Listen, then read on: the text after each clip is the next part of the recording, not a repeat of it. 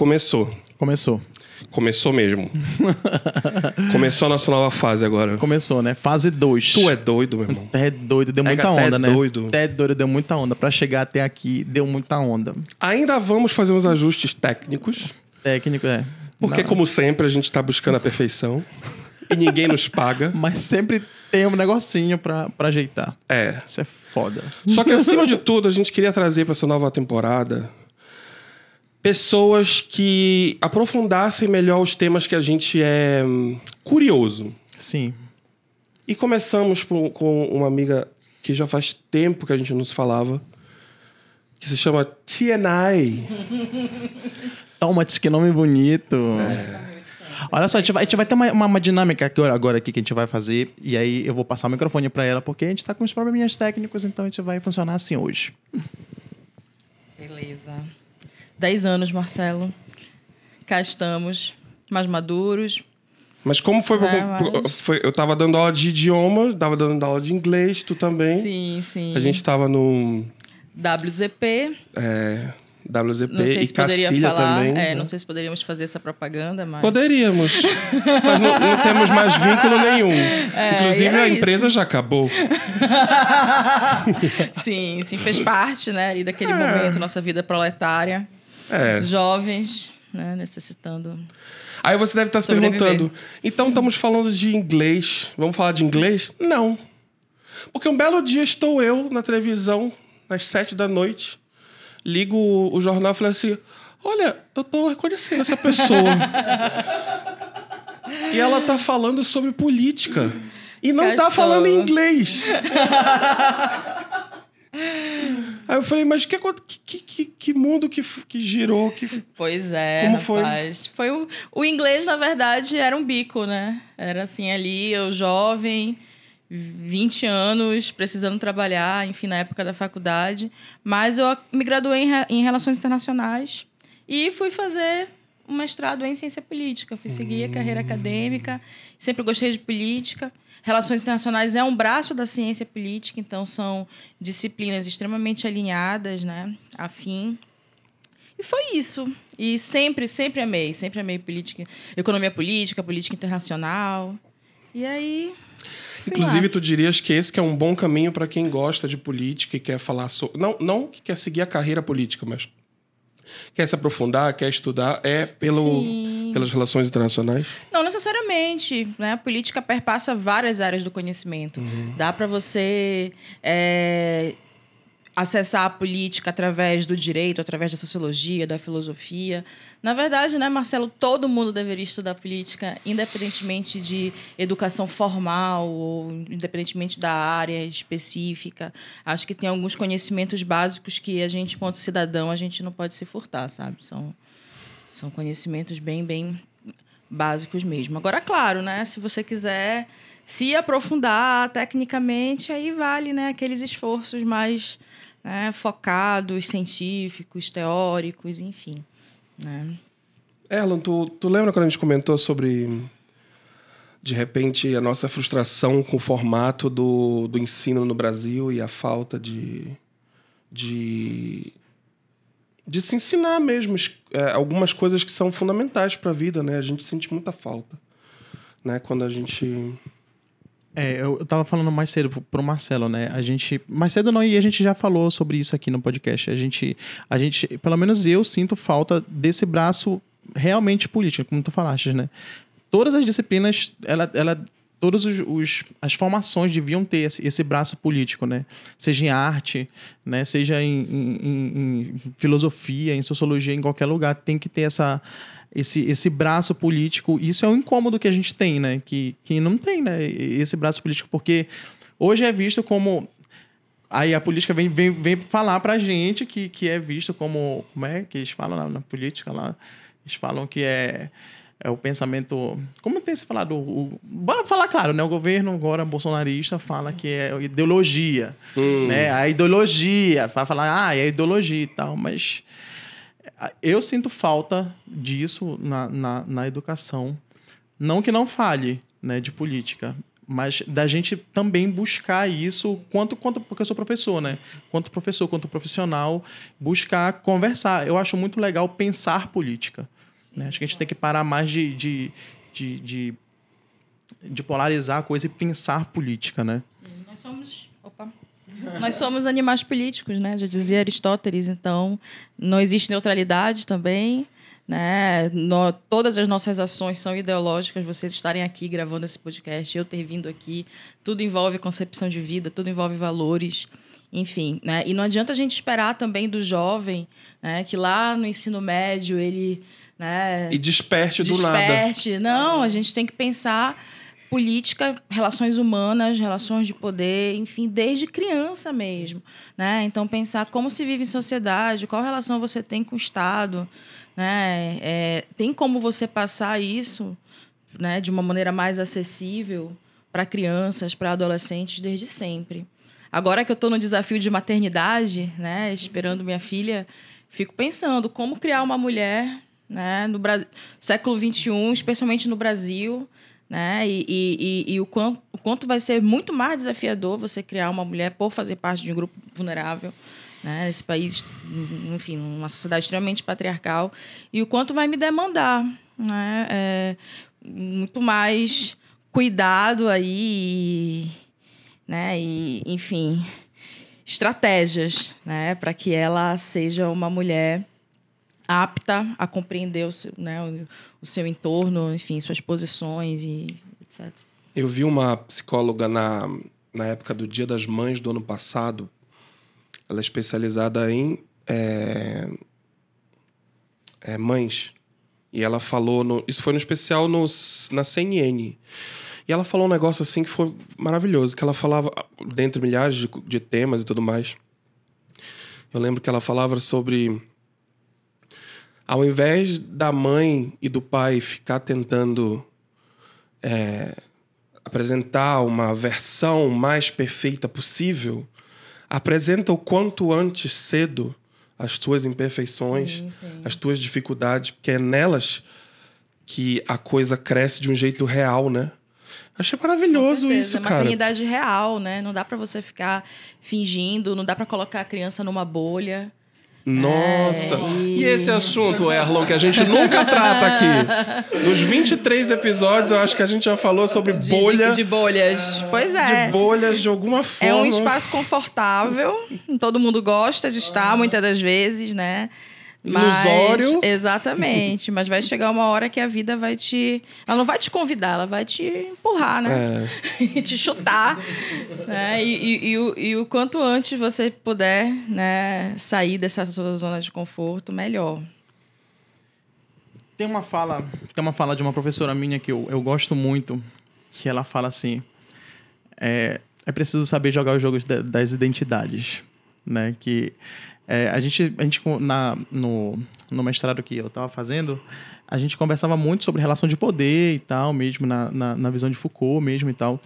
E aí ela, ela dá essa fala, sabe, de, de é preciso saber jogar o jogo das identidades, que ela diz assim, quando é que é interessante eu ser mulher? Quando não é interessante eu ser mulher? Então ela, então ela diz, ela, ela diz eu, eu sou quando eu quero ser mulher, eu sou mulher. Mas quando eu não quero, eu não me coloco nesse lugar de sujeito mesmo né? Porque não, não é interessante para mim nesse momento aqui ser mulher, porque você aceita de tal forma. Ou é interessante para mim assumir aqui como mulher, porque então é preciso saber, é preciso saber jogar o jogo das identidades.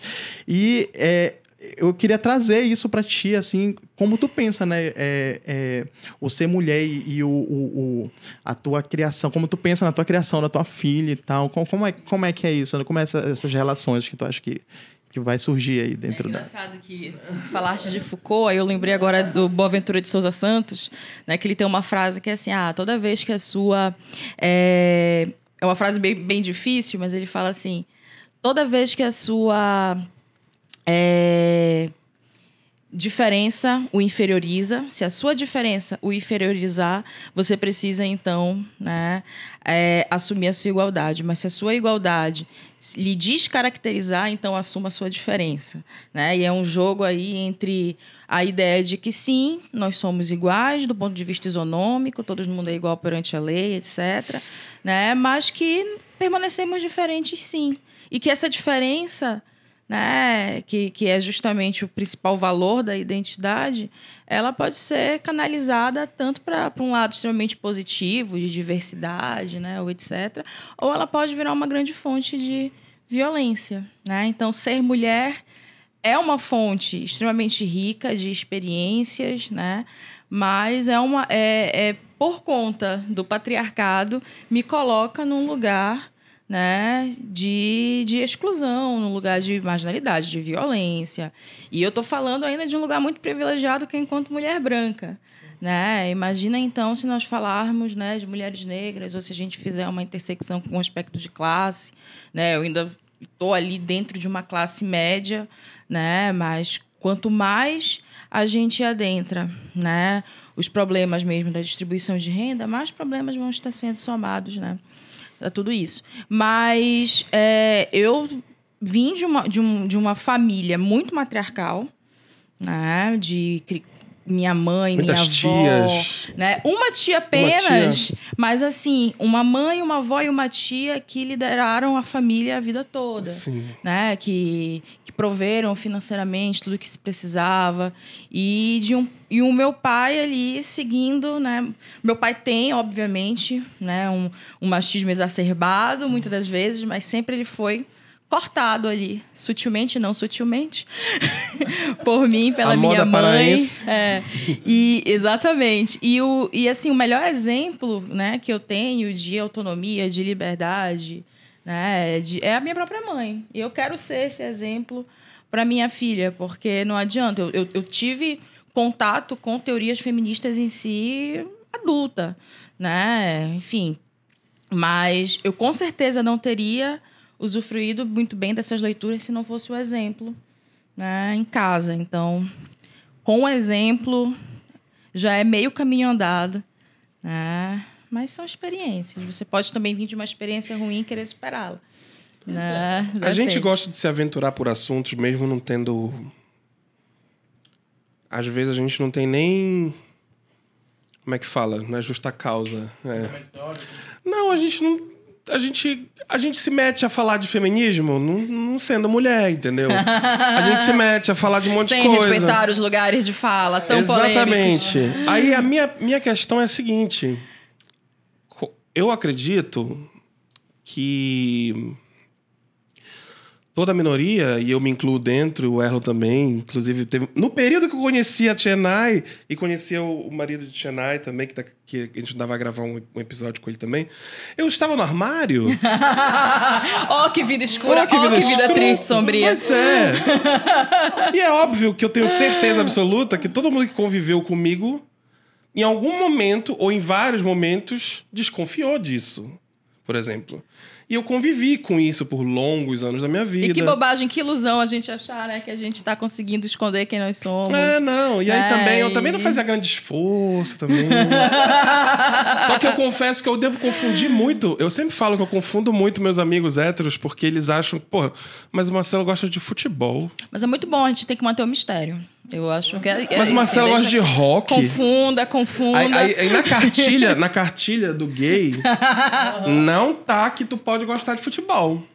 Não tá que tu pode gostar de rock. Não tá que tu pode. Vão te banir do vale, Marcelo. Então. Tua vai perder tua carteirinha. Exatamente. Falando dessa maneira, exatamente sobre isso que eu queria falar. Como é que a gente participa, sendo uma minoria, querendo con- conquistar outras pessoas que estão no vale da ignorância, Sim. se às vezes a gente vê muita gente, nossos parceiros de luta de, de mi- de minorias, falando só num palanque para o público que já conversa, que já sabe, que já gosta e já aplaude. Sim, sim. Eu entendo a, necessi- a importância da- do fortalecimento de um grupo minoritário. Tu tá ali no, num palanque, lutando, gritando, e quem tá te aplaudindo loucamente, isso eu tô botando entre, entre parênteses, porque a gente pode incluir a esse palanque aí as redes sociais. Sim, sim. Então, a- a- o textão do, do, do Face, é os stories em sequência, revoltadinho e tudo mais. Aí tem lá, é isso mesmo, é isso mesmo, é aplauso e emojis e não sei o quê. O quanto que de fato as pessoas às vezes não se pegam no muito mais no jogo, aí eu faço o gancho aqui, ó, muito mais no jogo do, po- do, do poder, de se embriagar nesse poder. Sim, sim. Porra, finalmente eu me encontrei num lugar onde eu me sinto poderoso. E o quanto que eu não tô de fato conquistando quem eu preciso conquistar para estar Sim, sim. numa sociedade mais expandida. Você tá entendendo? Sim, com certeza. Porque eu fico pensando assim, quando tu é muito extremista com as tuas ideias, ou então a maneira que tu apresenta a tua luta, as tuas indiferenças, é, é muito importante. E às vezes eu, eu sinto que.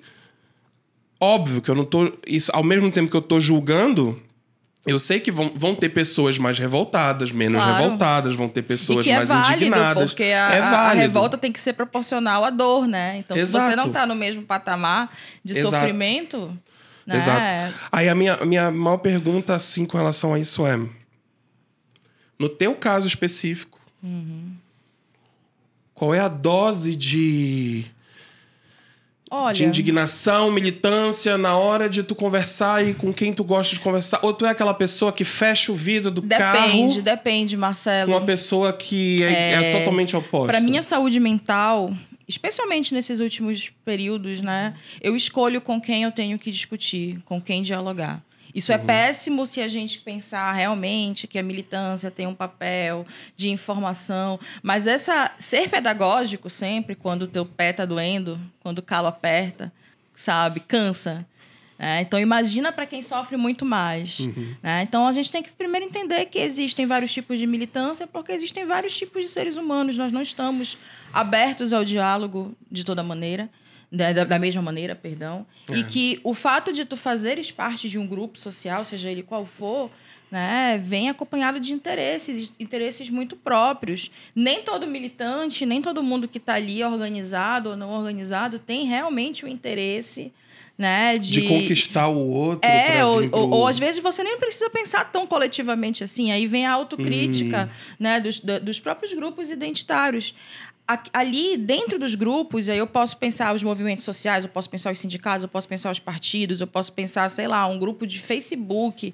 Existem relações de poder, existem hierarquias, existem Sim. os que mandam, os que obedecem, existe uma tentativa de manutenção mesmo de status quo, mesmo dentro de um grupo que originalmente, essencialmente, seria para transformação Uhum. desse status quo. Né? Então a gente precisa é, não generalizar, ter em mente que cada caso é um caso, que cada ser humano vai ter os seus interesses políticos específicos dentro daquela luta.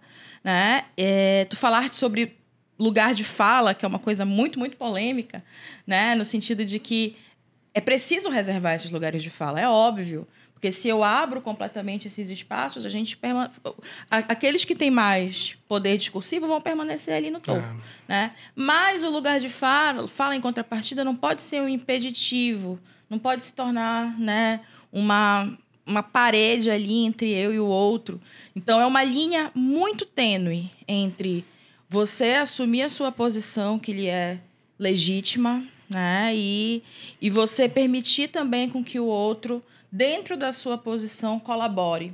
Né? E, e o que mais a gente precisa exercitar, fora do nosso lugar, digamos assim, é a escuta.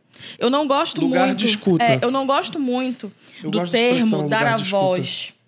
Eu odeio esse termo. Tipo, ah, mulheres empoderadas. voz, aham. Eu estou dando a voz. Não, a voz sempre esteve com você. O que eu estou lhe dando é escuta. É minha, Ouvidos. É ouvidos, exatamente. Então, né, quem sou eu para lhe dar a voz? Eu posso, no máximo, potencializar a sua expressão a partir do, né, do, da minha, do, do reconhecimento da minha, do meu lugar, que é diferente do seu, sabe? Então, é, a gente está num, num, num momento assim muito, muito delicado, mas o que a gente vê de positivo no Brasil, e eu posso pegar dos anos 2000 para cá, é justamente essa efervescência de movimentos sociais. Né? Então, a gente está passando por uma atomização política. Tenho muitos movimentos.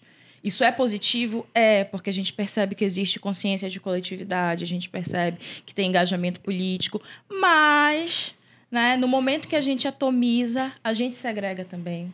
E aí é, como vem as bolhas Ixi. identitárias e aí, Aí a vem as gente bolhas das perde... bolhas. Exatamente.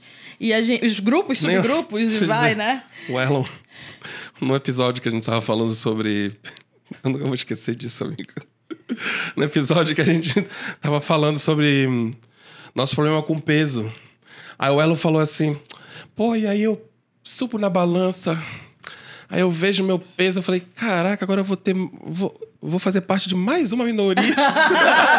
É, eu não aguento mais. Qual o subgrupo, mulheres? Vamos lá. É, mas é isso. E aí a gente esquece de um grupo mega importante politicamente, que seria a classe. Pensar. Nós É. pensarmos enquanto trabalhadores, né? Essencialmente, ter consciência de classe muda a realidade política de um país. E aí, né, a, a consciência de classe, ela está sendo minada não só pela atomização identitária, mas também pelo neoliberalismo. É, é- é a polarização, né? E o que está na raiz disso, né? Outros movimentos políticos, ideológicos, a, o surgimento Maquiados. da classe média, exatamente. É, eu, eu creio que o movimento. O, vamos lá, a ideologia. Que na verdade é um Frankenstein, se a gente for para pensar do que é esse governo atual, né? Um Frankenstein começou ali com um olavismo absurdo Sim, sim. e infiltrado com umas ideologias. E outra coisa que não me entra é aquela coisa de liberal, não sei, liberal na economia, Ah, mas nos conservador costu- nos costumes. Nossa, isso já é uma bizarrice por si só. Sim, sim. Aí eu falei assim: ah, não, tá bom. Então, a- é, que é o mesmo cara que, que quer lutar porque ele acha que tem o direito de ter uma arma na mão, é liberdade. Sim, Como sim. se uma arma na mão não, não- implicasse na- no, no perigo alheio A também. gente vê uma aberração entre Aí os, o cara. né, e, esse aberração mesmo, enorme. e esse mesmo cara não quer que o coleguinha fume um beck, gente. Não é irônico. Enfim, a hipocrisia. Aí, aí o beckzinho, aí o beck do coleguinha vai fazer mais mal? Acho que não, cara. Acho que não, não, Sim. não bate. O, mesmo cara que fica É lut- uma incoerência entre o discurso que você profe- é, tá ali, né?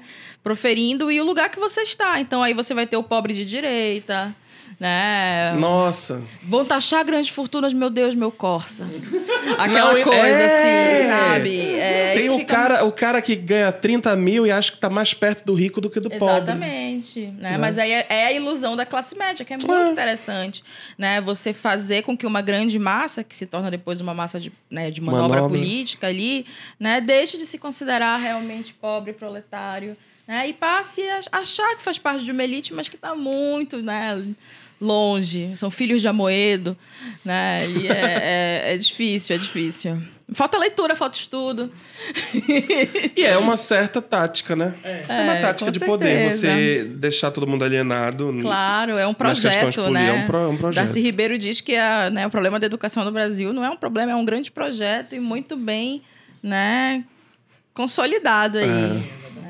Eu fico. Eu, eu, eu fico. Eu, eu fico pensando, assim, sabe? Porque eu fico com medo. Às vezes a gente fica com medo, né? De, de conversar as coisas. Porque hoje tem isso, né? Do, o medo do cancelamento, o medo das coisas, o medo de falar coisa, porque parece que não se pode pensar as coisas. Às vezes está tão, tá tão ferrenha a coisa, né? do- da, da, da- polarização, que então não, se- não se pode pensar porque tu, tu vai ficar no lugar do isentão, porque tu queres conversar sobre a coisa É. né? Então, isso, isso me incomoda, sabe? Porque a gente vai passar por isentão por estar pensando a coisa.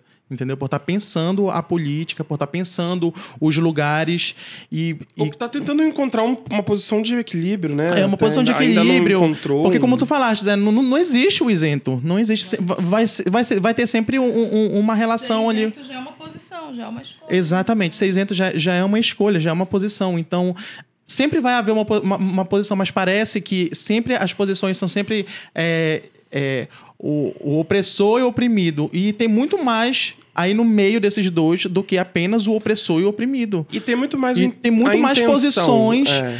Porque eu, eu, acredito, eu acredito muito nessa fala que eu, que eu te dei, é, da- das posições de sujeito, de, de, como, de como eu me assujeito com, como homem gay e, e como eu me assujeito também na- nos lugares, né? Onde é interessante eu ser gay, onde não é interessante eu ser gay, entendeu? Tipo, entendeu? Na empresa onde eu trabalho não é interessante eu ser gay. Entendeu? Mas é interessante eu ser gay para outras coisas Sim, sim. Né? Então, então pensa, parece, me parece que pensar essas coisas hoje é, é, é, já se cria um mal-estar por conta dessa, dessa extrema polarização, quando eu acho que é muito mais saudável conversar sobre as coisas, falar sobre as coisas. É claro que É. esses lugares de fala, mas quando começa a surgir ah, o mansplaining? Mans, mansplaining, mansplaining, o cara não pode falar porque interrompeu a mulher de falar, porque não sei o quê. É, é foda, sabe? Eu sei que eu, eu sou homem, eu sou machista por, por, do ataque, então, do cancelamento constante? não, não do cancelamento, mas do- dos recortes. Dos recortes que te levam ao cancelamento. Saca? Porque sempre vai haver relação de poder, né? Então, se, se querem cancelar a gente, vão cancelar por, por- porque vão re- recortar 15 segundos aqui de uma conversa, vão colocar como sendo, como sendo um ataque A gente, machista a ao gente tomou essa decisão quando a gente criou o Deslimites, que era uma brincadeira, obviamente, a palavra não existe, mas existe agora. A intenção era justamente a gente quebrar a formalidade. Seja de uma conversa pesada, de uma conversa leve, seja de um assunto cabeça, um, um assunto main- mainstream, uma cultura pop, o que fosse. Porque a gente sente essa variedade na gente. A gente não queria se fechar a um nicho, a um grupo, ou o que fosse. E quando a gente matutou sobre isso, a gente nos primeiros episódios, quando a gente começou a falar mais sério sobre alguns assuntos, porque naturalmente a gente, é- a gente gosta de fazer graça. É, é natural nosso. Então é da nossa personalidade. Então não tem por que a gente oprimir isso. Mas é óbvio que vão ter momentos que a gente vai falar sério. Só que nesses momentos que a gente vai falar sério, a gente fica receoso às vezes. E na minha concepção, aí eu sou um pouco mais arriscado que o Erlon nesse sentido. Eu acredito que é porque, aí eu posso estar enganado, tu me corrige. Eu não tenho tanto no meu ciclo de amizades tantas pessoas de esquerda. Eu tenho pessoas Centro. centro e, e, e ocasionalmente um parente ou outro de direita ou uma coisa assim, entendeu? Então eu acredito que, de uma certa maneira, eu não, eu não, eu não fico com esse receio constante. Mas eu acho que existe uma falta, uma, auto, uma falta de autocrítica por parte de alguns lados políticos, principalmente a esquerda, de não conseguir dialogar dentro de um âmbito pacífico. É, porque eu sei que as revoltas, mas aí às vezes eu sinto que as brigas e as discussões, elas caem num. A minha revolta, a minha luta, no fim das. Mas a pessoa não está percebendo. A gente está vendo dois grupos brigarem. E a gente está aqui. Eu sou o, o- o isento. Eu tô vendo aquilo. Aí eu falei, calma, cara, mas a tua, a tua luta é muito importante. A dela é diferente, mas é tão importante quanto. A tua luta é tão importante. E, e por que, que não tá havendo uma conversa? Aí entra o tal do poder. Às vezes eu sinto. Eu sinto que as pessoas não, não percebem o quão em- o poder embriaga a pessoa ali no meio das discussões e aí não evolui a coisa como Isso poderia. depende de posicionamento político partidário Isso, também. isso. Agora, a gente também precisa se perguntar o que é ser pacífico e até que... O que é ser pacífico? Né? É calar? É mudar o tom? Mas como você vai mudar o tom com É alguém só que no- te já- violenta historicamente? É, não. É difícil, né? Porque se Mas a gente... se a gente está indo num debate, a gente está indo para uma conversa, tá num, num âmbito social, vamos dizer assim. Eu falo, por, por- exemplo, eu, eu gosto de dar exemplo pessoal porque é a forma mais correta, eu acho, do que ficar falando de outras pessoas ou de outras causas. Eu já sofri uma situação muito, muito desconfortável numa mesa de jantar com a minha família, porque um membro muito importante da minha família e deixou explícito que é homofóbico. E é uma pessoa que Eita. eu amo, que eu gosto, entendeu? Então, e, e- e esse tipo de experiência, ela é extrema. Sim, ela é sim. pesada, ela é dura. Só que eu não vou acabar com a conexão que eu tenho com essa pessoa. Sim, sim. Não, não vou. Eu fiquei magoado alguns meses, eu evitei muitas coisas, mas depois eu percebi que abrindo a bolha dele por um segundo, conferindo a bolha dele, ela tá sendo bombardeada de mentiras e fakes e coisas ali que no diário do cara.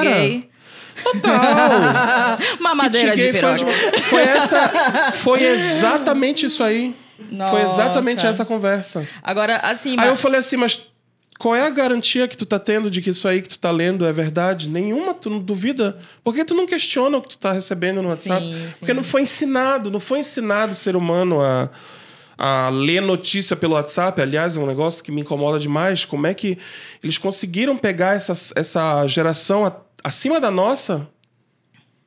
Fisgaram de um jeito, cara, pro WhatsApp que não tem volta. Porque por mais que tu converse. Tu quer um exemplo? Tu- tu- a, a- a a Gabriela Prioli fala uma. Que ela pega um texto, pegou um texto uma vez que a mãe mandou de não sei quem, não sei quem. Aí ela só fez copiar o texto, mandar de volta pra mãe e botou embaixo Gabriela Prioli, ao invés do- de quem era o, o Perdeu doutor. toda a credibilidade. Não, aí ela leu, aí a mãe leu e falou assim: o que foi que tu fizeste, minha filha? Aí ela falou: tá aqui, o texto que escreveu fui eu. Ironicamente, pra meio que Aham. didaticamente ensinar a mãe, tá vendo, mãe? Sim. Qual é a garantia que tu tem de que esse texto foi do doutor, não sei das quantas, tu acabou de receber um texto do WhatsApp? E aí, depois que o estrago já tá feito, é difícil tu desfazer, Com certeza. Sabe? É lindo a gente achar que o conhecimento está democratizado, que as redes estão tá. aí, mas aí se perde o filtro, aí a gente entra nessa área aí, né? Difícil que é essa pós-verdade, então, o que é verdade? Todo mundo produz verdade, né? Não, não, não- existe. é, a gente está até juridicamente mesmo fazendo um esforço absurdo para regular os limites né, da informação, da- dos fatos. É, e agora tu falaste a, a tua questão pessoal, Marcelo. Agora, é muito mais fácil, talvez, a gente se posicionar com empatia perante o outro Exato. individualmente. Então, tipo, pô, meu pai que falou um absurdo ali Como é que tu contra sabe? as mulheres.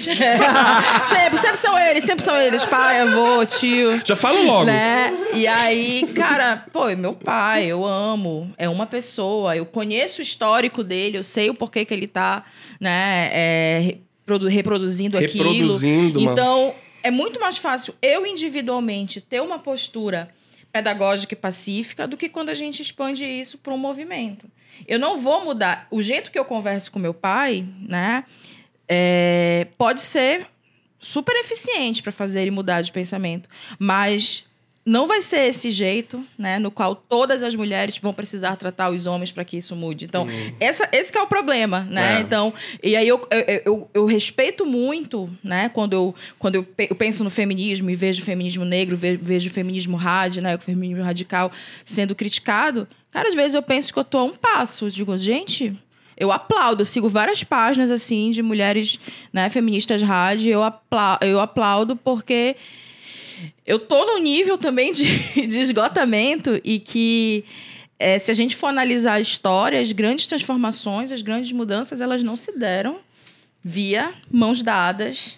Né? Então, né? claro, exatamente. Hoje, beleza. Ah, Tiana, então peraí, bora ser. Tu tá fazendo um discurso belici, bélico, tu quer violência? As pessoas vão logo pro extremo. Peraí. É, não. Hoje Não. a gente tem recursos, recursos institucionais, recursos jurídicos, que, enfim, que nos permite, né, nos munir aí de outras estratégias, mas não vamos nos iludir, né, em acreditar que somente a diplomacia, o diálogo vai ser, porque nós temos múltiplas realidades. Né? A gente não pode nem pensar só o Brasil, a gente tem que pensar. Eu estava tava ontem assistindo, foi ontem, eu acho que no Jornal da Noite, Tava falando sobre o Haiti, o presidente foi assassinado, uma cagada.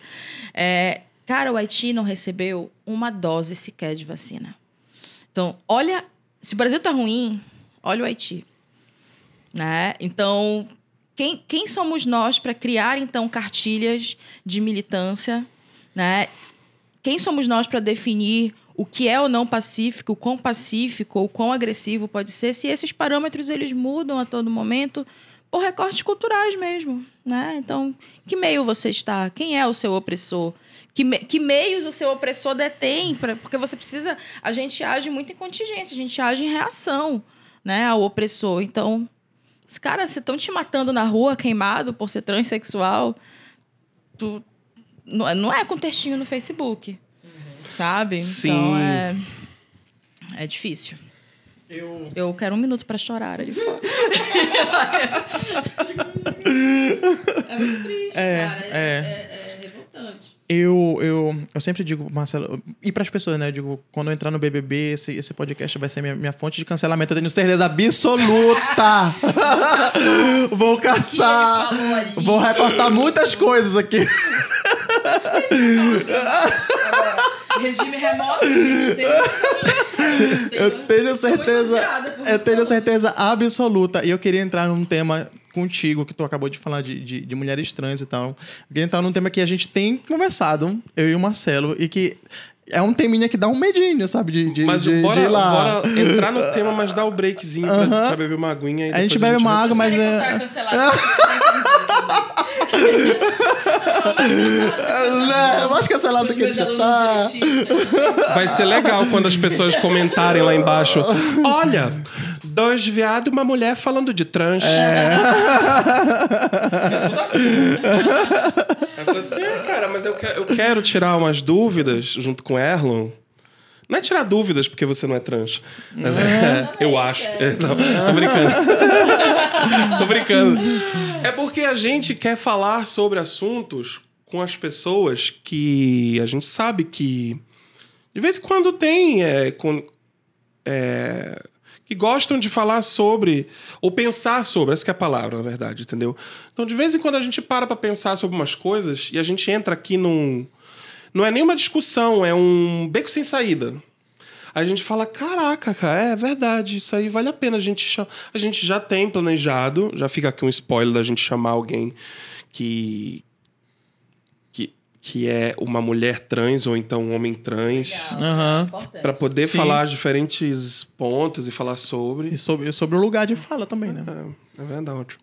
A gente vai dar um breakzinho, mas antes faz a tua pergunta. Não, é. É porque, tipo, a gente. Recentemente a gente viu a polêmica e tal da, das mulheres e tal. é, falando do, do cancelamento lá da, da ginástica olímpica, né? Da, nas Olimpíadas, que tem uma mulher trans que, que, que tá lá competindo. E aí tem um, existe esse, esse movimento mais radical que fala que não, que não pode competir com mulheres e tal. E aí é um, é um assunto muito complicado, né? É muito louco. E o ponto que a gente estava querendo conversar, e justamente por ser feminista, era, um- era muito importante. É, a gente quer saber o, o que, que tu pensas sobre isso como uma mulher. Porque o que a gente tem como preocupação aqui na nossa conversa, nossa discussão, era justamente em algum momento nessas decisões, um lado está correndo um risco sério de sair muito, muito ferrado, muito, muito machucado, né? A gente está basicamente falando sobre isso aconteceu sob, quando, quando eu entrei no assunto com o Erlon fora do ar, que foi sobre uma mulher no, no MMA, né? Uma mulher trans no MMA que estava destruindo todos os títulos, todos os, os como é que se diz? Todas as conquistas no, no na categoria mulher, né? Sim. Então é um assunto extremamente É, aí- difícil. Aí vem, aí vem a- É pra falar agora? Ou a gente Não, a gente vai, a gente vai dar um A breakzinho. gente vai dar um breakzinho. Aí, bora segurar, e aí a gente... Carapanã. Carapanã. Voltou. Voltou. É, para vocês foram alguns segundos. Pra gente, Pra foram gente três horas de discussão, de, de descabelamento aqui. dentro, dentro desse, desse quadro. A gente não vai mais falar sobre o assunto. Não, mentira. Não, a gente decidiu que a gente não vai falar, gente. Mentira. Tá, bora lá. Primeiro a gente quer deixar claro uma coisa. Não existe ninguém trans aqui nessa conversa. Então a conversa não é necessariamente para saber o ponto de vista de uma pessoa trans. Sim, sim. Porque não vai ter como. Mas a gente está tentando entrar nesse assunto, mas pelo ponto de vista de uma mulher. A gente queria saber o ponto de vista de uma mulher, porque tu já deve ter competido em alguma coisa na tua vida, nem que seja no colégio. Muito, um período muito, muito, muito longínquo. Foi? Talvez. E aí tu deve imaginar como seria se tu jogasse, por exemplo, vou dar um exemplo aqui, voleibol. E do outro lado tem um monte de homens jogando. Talvez não fosse fisicamente justo. Pode até ser que uma mulher ou outra se destacasse de igual, assim, né? É, é como faz- fa- falam aquela comparação da Marta jogar no futebol masculino, por exemplo. Sim, é a Marta, uma. Né? E aí, se, se a gente misturasse demais no esporte de contato, a gente ia ter um número muito desigual em alguns aspectos, né?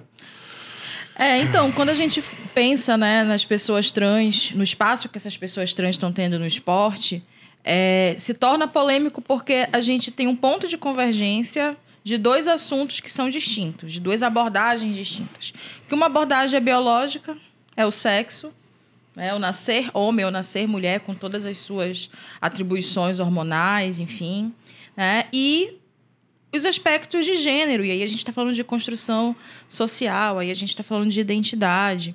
Então, né, mulheres trans competirem com outras mulheres nas Olimpíadas ou em qualquer que seja o esporte ou qualquer que seja a competição é extremamente legítimo porque ela é mulher. Então, o primeiro ponto é esse, né? Mulher trans é mulher, se sente mulher, né? E deve, a sociedade precisa fazer um exercício para vê-la, né? Ler, ler, né? Aquele ser humano ali enquanto mulher. Esse é o ponto, né? Porém, o esporte em si, né? Não que seja, né? Que eu seja expert em esporte, porque sou uma pessoa super sedentária, né? Mas o esporte ele traz consigo regras, né? Regras de competição, justamente para que né? haja né? paridade, né? para que haja a então justiça, né? E essas regras elas estão para além de identidade de gênero, elas estão muito pautadas nos aspectos biológicos. Então, eu preciso compreender. Por isso que tem teste de, doping, né? Por isso que tem toda uma preocupação é. né? do, do, de como está o organismo daquele indivíduo e até que ponto, né? dentro daquele organismo ali, né? É, a, a, a, o funcionamento daquele organismo ocorre de maneira né, equilibrada aí com os, com os demais. Então, por esse aspecto surge a polêmica. Então, não é aqui, né, tentar mensurar os espaços ou o direito da pessoa trans estar ali, porque eu acredito que isso seja legítimo. é, isso aí não, não, não cabe em nenhum momento, né, isso ser isso ser questionado. O, a questão aqui é como, né, a própria lei, como as regras né, do, do, próprio âmbito esportivo, elas precisam evoluir para evitar esse tipo de problema. E é um desafio independentemente dessa questão trans. O quanto, é, quanto, é desafio, quanto é desafiador ficar mensurando a todo momento taxa hormonal, né? Ainda agora no, no, intervalo a gente falava sobre uma judoca que tinha um alto grau de, de, testosterona e ela não era mulher trans, ela era mulher cis. E ela foi uma época, né, se questionava até que ponto ela poderia estar ali. Então, esse desafio de você né, é, equilibrar os competidores, ele é constante. O fato de ter agora transexuais competindo só faz com que o desafio seja ainda maior e força mesmo, né, com que a sociedade, com que né, é, as pessoas que realmente estão à frente das confederações, elas pensem como criar regras para regular tudo isso, para manter então a bendita justiça.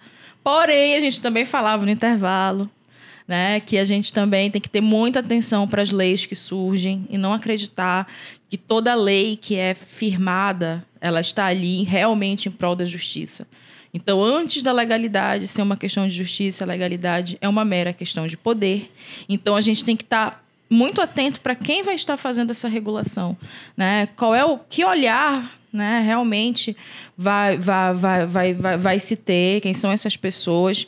Não dá para colocar só homem branco cis né? E, e, e, são, e são essas pessoas que estão, na maioria das vezes, ditando as regras, né? Não só da, da, das confederações, né? De esporte, mas enfim, vários diversos âmbitos. Então, é preciso um olhar muito sensível, né?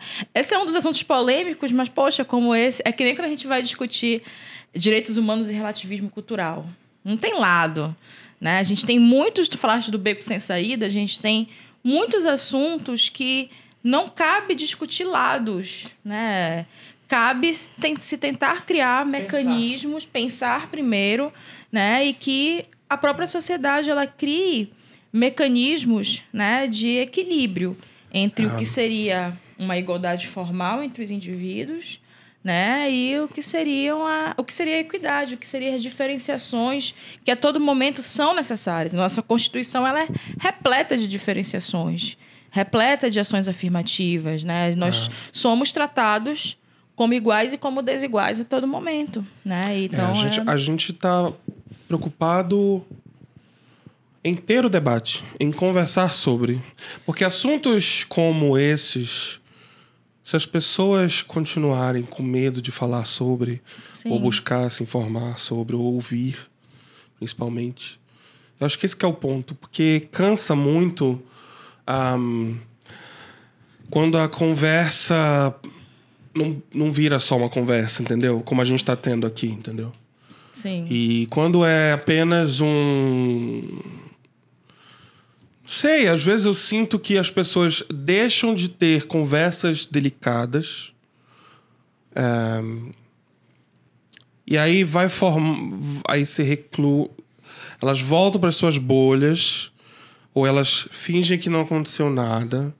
Sabe aquela situação onde tem aquela pessoa que ela evita todo tipo de conflito que exista na face da Terra e ela acha que é esse o caminho, mas na verdade ela nunca, nunca tá, tá livre. E ela acha que esse é o caminho da liberdade, né?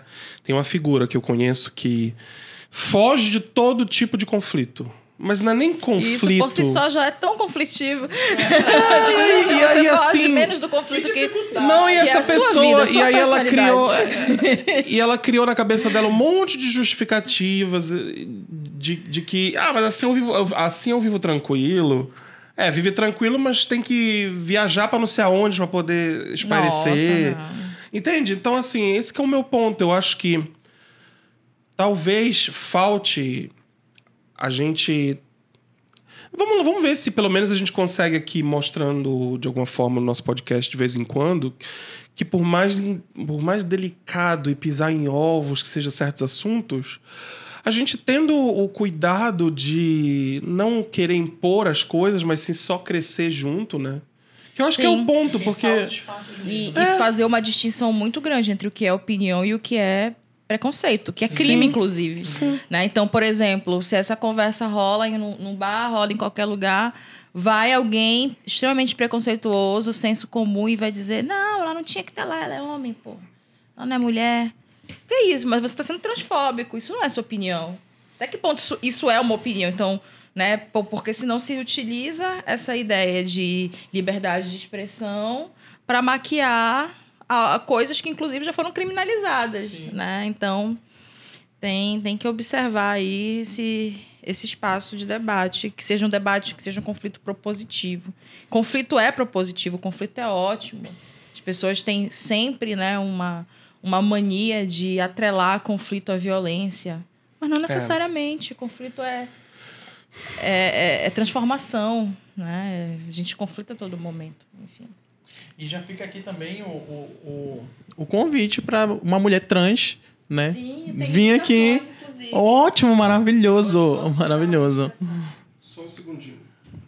A gente vai precisar fazer um break rápido, urgente, técnico. Voltou? Voltou? Voltou.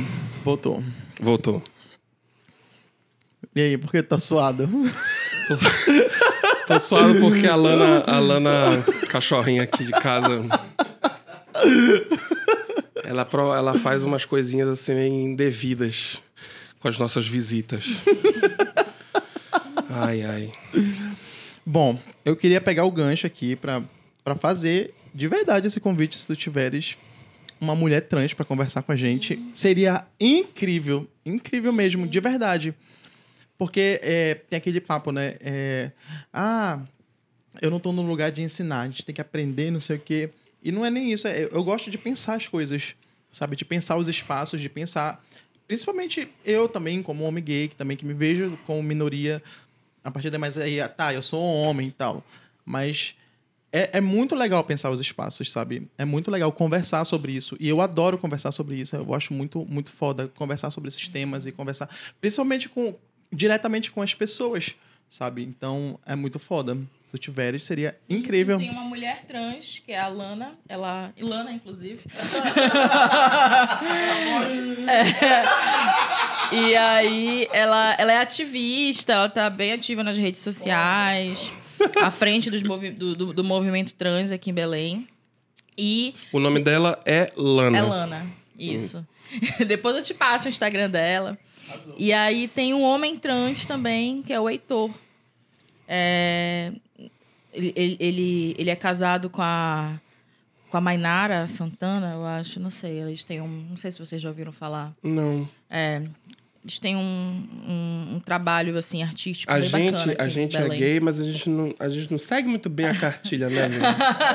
Tem uma lista de coisas que é pra gente fazer, a gente não sabe fazer. Ah, é, não, eles atrasou dois... quando eles dois, era pra eles... chegar no correio pra gente, não chegou. Poxa vida. Não, é porque ela, ela tinha um, um espaço voltado pra arte, muito bacana aqui em Belém e tal. E, enfim, uma galera bem ativa, sabe? Depois eu passo os contatos aí, seria bem bacana conversar com ele ou com a Lana. Ótimo. Muito obrigado, então, pra você que ficou até agora e também para você, principalmente pra você que veio com a gente conversar sobre assuntos Ah, eu que Delicatinhos. agradeço, gente. Eu que agradeço Mas são esse legais, né? espaço. Com certeza. É importante porque, a eu, eu, enfim, fico num espaço de formalidade, que são as aulas, né? Hum, E aí a gente tem aqui um espaço mais in- in- realmente informal para Amém. falar né, sobre alguns assuntos que são falados também nas aulas, né? Mas aqui de uma outra maneira e, enfim, era isso que a gente queria, né? Pra alcançar um outro público também. é com um compromisso informativo também que a gente não teria numa conversa de esquina. Né? Então a gente consegue aí o- a proposta do podcast ela fica num- bem localizada. Né? Então, muito obrigado pra você que assistiu até agora, Obrigada, escutou. gente. É isso. E meu pagamento é Pix, tá? Tá. É, ela vai deixar o Pix dela Deixar minha aqui. chave Pix. Quem quiser. E é isso. Então, a gente queria convidar também você a se inscrever no nosso canal, que a gente vai É, voltar. Se inscreve no nosso canal. E. Fala aí, Erla, um pouquinho, né? É, eu fico, eu fico responsável pela parte das redes sociais, então. Hum, Mas o Marcelo que edita, olha, ele vai colocar aqui embaixo a chave Pix dela. O Erla adora inventar coisas pra eu colocar depois na edição, entendeu? Ele vai colocar um negócio que tu arrasta pra cima e aí já monetiza, já manda o dinheiro pra gente. É ótimo. Mas será que eles gostaram da, lo- da nossa logo? Ah, é? Agora a gente vai ter logo no início. A gente já tem uma nova logo. Quem Olha viu, que- já viu aí. Já Olha só entrada. que chique, tu vai estrear a nossa logo.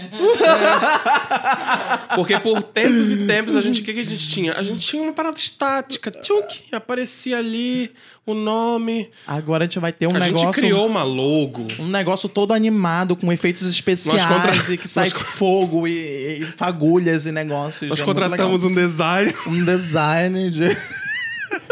O nome dele é Mark Wolf.